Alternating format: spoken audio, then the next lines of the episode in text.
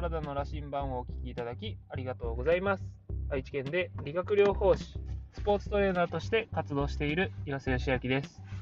今日は一般論ではなく自分の基準を持つというお話をしたいと思います。今ですね、えこうメディアとかを通じて様々な健康法が紹介されていたりします。で、その中にはこういうことをすると体にいいですよっていうものだったり、こういうことをすると体に悪いですよっていう例がいくつかあると思うんですね。例えば、えー、寝る前にスマホや、えー、テレビをこう見ていると、えー、睡眠、交感神経優位になって睡眠の質が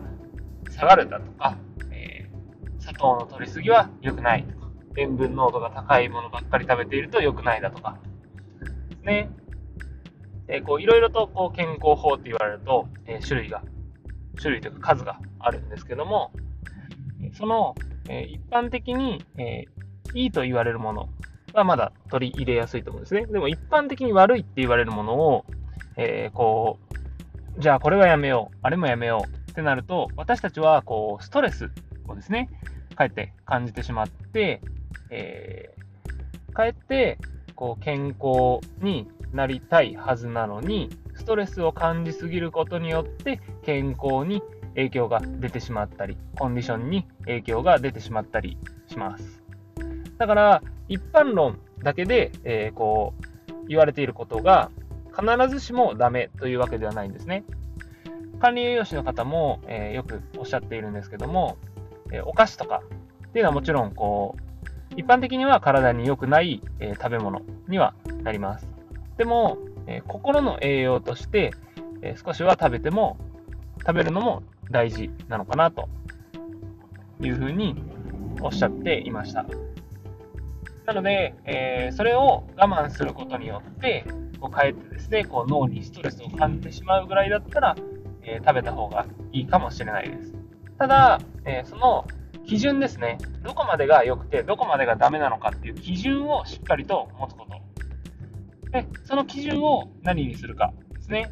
アスリートであれば、やっぱりこう試合のパフォーマンスだと思うんですね。このパフォーマンスが、えー、例えば試合中に、えー、力がうまく入れないとか、思ったよりも走れなかったっていうのは明らかにコンディションの調整ミスっていうことが、えー、大きいと思うので、えそういうのを指標にして、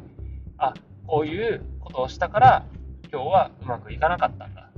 とか。え今日は、えこううまく調整できたんだなっていうのをこうしっかりと自分で振り返ってですね、え判断基準を作ってもらって、どれぐらいの、えー、そのお菓子ならお菓子を食べる量だとか、まあ、夜更かしをするタイミングだとか、えー、テレビ、ゲームやスマホとかですかね。今例で挙げたところで言うと。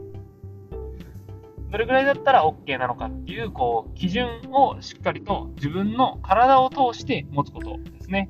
一般的に良くないっていうものに振り回されて、全部を我慢するのではなく、自分の体を通して自分が納得のいくそのパフォーマンスレベルの、えー、コンディションを維持できていればいいんじゃないかなと、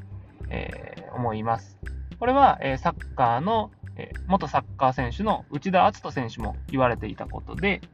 えー、内田篤人選手は試合が終わった日とかは、えー、ちょっとですね、こう、テレビゲームをしてみたりだとかっていうこともされているような話を、えしているのを耳にしました。で、アスリートであれば、えパフォーマンスレベルを基準の一つにすればいいんですけど、私たちじゃあ、え普通のですね、こう一般の企業に勤めている方だったり、えー、学生の方ですね、は何を基準にすればいいのかなっていうところで言うと、えもちろんその基準の持ち方っていうのは、え、人それぞれあっていいと思うんですけど、例えば私であれば、朝の寝起きの状態だとか、日中の集中力だったり、えー、日中こうこなせるタスクの量っていうものをこう指標にしたりしています。そこの、えー、パフォーマンスが悪いときは、えー、やっぱりですね、こう何か自分自身の食事だったり、睡眠だったりっていう、こう、生活に問題があることが多いので、そういうものを指標にして、えー、自分自身のパフォーマンスとして、えー、日々、こう、チェックしています。